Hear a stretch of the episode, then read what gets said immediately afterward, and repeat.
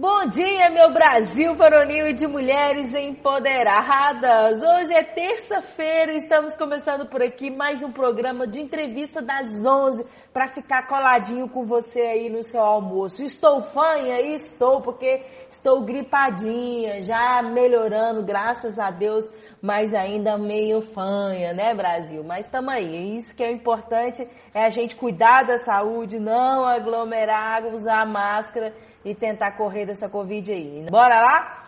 Hoje o nosso entrevistado do dia é o Pablo e ele é responsável pelo censo IBGE. Você já ouviu falar em censo IBGE? É uma oportunidade que tem aí que ele vai contar para nós hoje de trabalho. Mas o censo tem a sua importância muito grande aqui no nosso país, que ele faz a contagem, ele dá, ele arruma um monte, é, ele faz pesquisa e arruma um monte de dados para que a gente possa ter muitas informações, informações tanto quanto é, para o município, o estado e também a nível de Brasil. Então vou deixar ele se apresentar, dar o seu bom dia. Seja muito bem-vindo, Pablo. Gostaria que você se apresentasse um pouquinho para quem está nos escutando e falasse qual é a sua função aí dentro do censo. Bom dia, é um prazer é, falar um pouco sobre o censo e e sobre as inscrições do censo, né, que vai ser realizado esse ano. É, primeiramente, meu nome é Pablo, eu trabalho no IBGE, é, eu sou efetivo e, esse, e nesse censo eu vou ser coordenador do, do, de uma área aqui que corresponde Cachoeira Dourada, Capinópolis, Ipiaçu, Itiutaba, Santa Vitória e Guriatã. Bom, e você passou para a gente que vai ter, vai acontecer um processo seletivo simplificado para o censo demográfico de 2022. Gostaria que você começasse explicando para a gente o que, que é esse censo demográfico e quais são os cargos disponíveis. O censo demográfico é uma operação que acontece de 10 em 10 anos para obter informações sobre a população né, brasileira. E através dessas informações que são feitos os investimentos nas diversas áreas e setores do nosso Brasil, né? Sem essas informações fica impossível saber onde investir o dinheiro, o repasse das verbas públicas. Vai ser, vão ser disponibilizados os cargos agente censitário municipal, agente censitário supervisor e recenseador. O cargo de agente censitário municipal ele vai coordenar todas as atividades censitárias do posto de coleta sob sua responsabilidade. O agente censitário supervisor ele vai fazer, ele vai supervisionar o trabalho dos recenseadores. E os recenseadores é, são aqueles que vão realizar a coleta efetivamente do censo, em todos os domicílios localizados dentro de sua área de trabalho, que, que é o setor. Muito bem. E assim, para quem está ouvindo, que nunca às vezes teve contato né, com esse tipo de processo seletivo, né, é uma vaga muito boa que vai acontecer aqui, vai dar oportunidade para a nossa cidade também. E quais são as atribuições dos cargos que estão disponíveis? O que, que a pessoa vai fazer se ela passar na prova? Vai ser, vão ser disponibilizados os cargos agente censitário municipal, agente censitário supervisor e recenseador. O cargo de agente censitário municipal ele vai coordenar todas as atividades censitárias do posto de coleta sob sua responsabilidade. O agente censitário supervisor ele vai fazer, ele vai supervisionar o trabalho dos recenseadores. E os recenseadores é, são aqueles que vão realizar a coleta efetivamente do censo, em todos os domicílios localizados dentro de sua área de trabalho, que, que é o setor.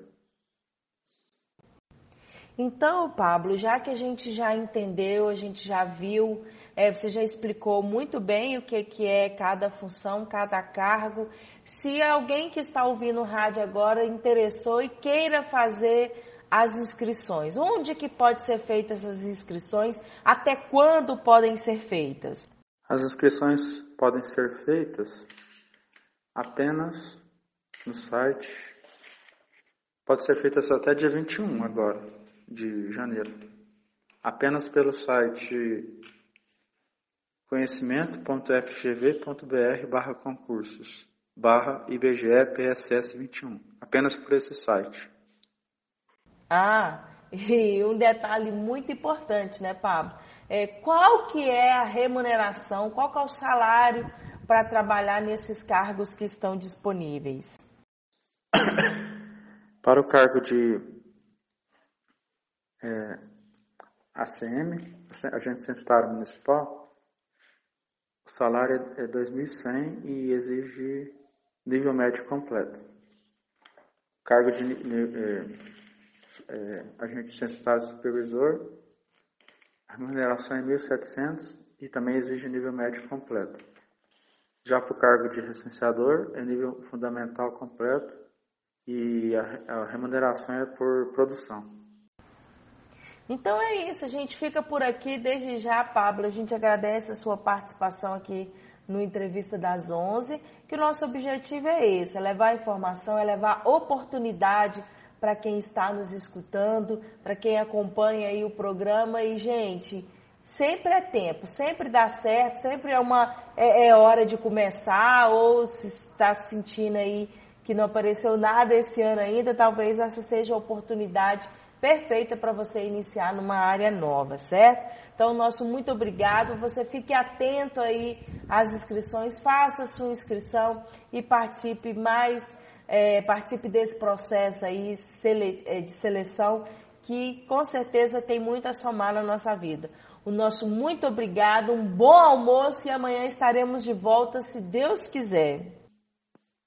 Neste vídeo eu vou te dizer 5 coisas que você deve saber antes de trabalhar no IBGE.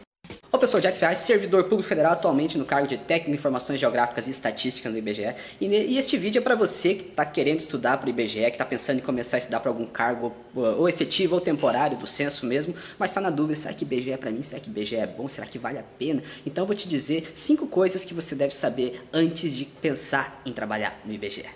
1. Um, você vai ter que lidar com pessoas. Então, se você é um cara tímido, você tente desenvolver esse seu lado mais desenvolto, porque você vai ter que lidar com pessoas, você vai ter que conversar com o informante. Diferente de outros órgãos públicos, o IBGE procura a pessoa. A gente tem que ir atrás da pessoa para ela nos repassar algumas informações importantes para o governo federal e também para o governo local, para as prefeituras, enfim, subsídios para políticas públicas. E você vai ter que ter uma certa desenvoltura para conversar, seja com o dono de uma empresa, seja com uma pessoa comum, seja com um político, enfim. Saiba que para você trabalhar no IBGE você tem que ter desenvoltura assim. Se você não tem essa desenvoltura, não desanime, você pode treinar isso, você vai ao longo do tempo aprimorando, mas é muito importante sim você saber lidar com o público. Você é o poder público quando você trabalha para o serviço público, principalmente serviço público federal, você tem que saber, tem que pôr na sua cabeça que você deixa de ser aquela simples pessoa, aquela pessoa comum que vai ao mercado, que vai ao barzinho, que volta. Você é servidor público, independente se é temporário ou é efetivo. E no IBGE você tem que ter isso muito em mente quando você for abordar uma pessoa. Você não pode falar com gíria, você não pode falar da maneira que você fala habitualmente, você tem que tentar aprimorar a sua linguagem, porque você está representando o governo federal. Você não deve deve entrar em assuntos relacionados à política, assuntos relacionados a, a, futebol, a qualquer assunto polêmico, religião, enfim, porque não é esse o objetivo. Nosso objetivo é pura e simplesmente coletar as informações necessárias para retratar o Brasil e fornecer subsídios ao governo e à sociedade para a melhoria do nosso país como um todo. Depois que você sair do IBGE, se você for servidor temporário, muitas portas se abrirão para você. Digo isso por quê, cara? Porque o IBGE é uma escola. Você aprende muita coisa. Você aprende como lidar com pessoas, você aprende um pouco de economia, você aprende um pouco de estatística, você aprende um pouco de geografia, um pouco de contabilidade, de tudo um pouco, cara. E principalmente, depois que você sai do IBGE, as empresas olham o teu currículo. O cara trabalhou no IBGE, o Instituto Brasileiro de Geografia está disso, cara é bom então, né? Passou num concurso público, ele deve entender de muita coisa. Aí você fala, eu trabalhei no IBGE, eu mexi com pesquisas econômicas, eu mexi com pesquisas geográficas, eu mexi também com questão de mapeamento, enfim, vai ser um ótimo adendo para o seu currículo se você pensa em retornar à iniciativa privada.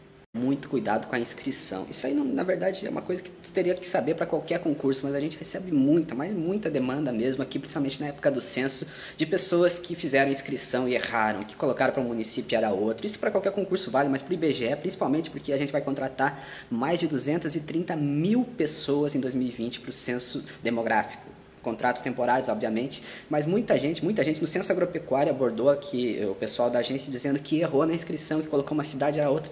E o meu conselho é o seguinte: coloque sempre a cidade que você mora, cara. Não pense em colocar um outro município longe, a menos que você queira ir para lá porque você quer passar uma temporada naquele lugar, enfim, ou que você quer morar lá. Mas não coloque um lugar por simplesmente achar que a concorrência vai ser mais baixa, porque a concorrência é muito vaga no IBGE. Para você ter uma ideia, eu passei no concurso 2013, comecei em 14 a trabalhar no IBGE. E se eu fizesse a prova para Osasco, São Paulo, era mais de mil pessoas por vaga. Na minha cidade, 200 a 300 pessoas por vaga. Mas você acha que a nota de corte foi mais alta onde? A nota mais alta foi aqui na minha cidade. Se eu tivesse feito a mesma nota que eu fiz para Osasco, eu teria ficado em primeiro lugar tranquilo, como eu fiz aqui para cá, com apenas 300 concorrentes, no papel pelo menos, 300 concorrentes. Na prática, muito menos pessoas vai fazer a prova, obviamente. Eu fiquei em segundo lugar. Fui chamado ainda, mas não fiquei em primeiro lugar. A minha nota não foi suficiente para ficar em primeiro lugar, num lugar com uma baixíssima concorrência. Em lugar de alta concorrência, eu teria ficado em primeiro. Então veja como não faz muito sentido. O seu trabalho é extremamente importante para o Brasil. Quando a gente contabiliza quantas pessoas tem no território, a gente não simplesmente conta as pessoas, a gente pergunta sobre a renda, sobre a escolaridade, sobre a questão do envelhecimento populacional. São inúmeros dados que o censo demográfico coleta. Então, você fica esperto aí porque você está fazendo um trabalho muito importante. Você vai fazer um trabalho de extrema importância para o Brasil como um todo. Você vai retratar a população, você tem que ter muito cuidado para você, se for trabalhar como recenseador, você não deixar nada para trás, você pegar 100% do seu território, do setor que você vai trabalhar. O IBGE tem muito cuidado com isso aí, a gente sempre orienta os recenseadores para que façam uma varredura geral no setor que eles trabalham. Até porque o FPM, Fundo de Participação dos Municípios, é baseado na contagem populacional que o IBGE faz durante o censo e depois é atualizado anualmente de acordo com as estimativas.